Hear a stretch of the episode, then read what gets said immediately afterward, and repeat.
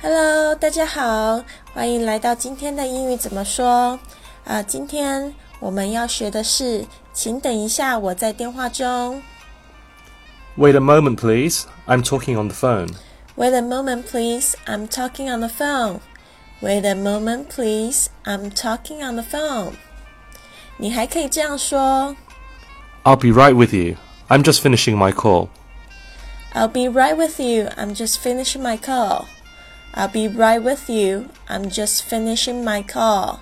我电话快讲完了，马上就跟你说。你还可以这么说 I'm on another line right now. Can I call you back? I'm on another line right now.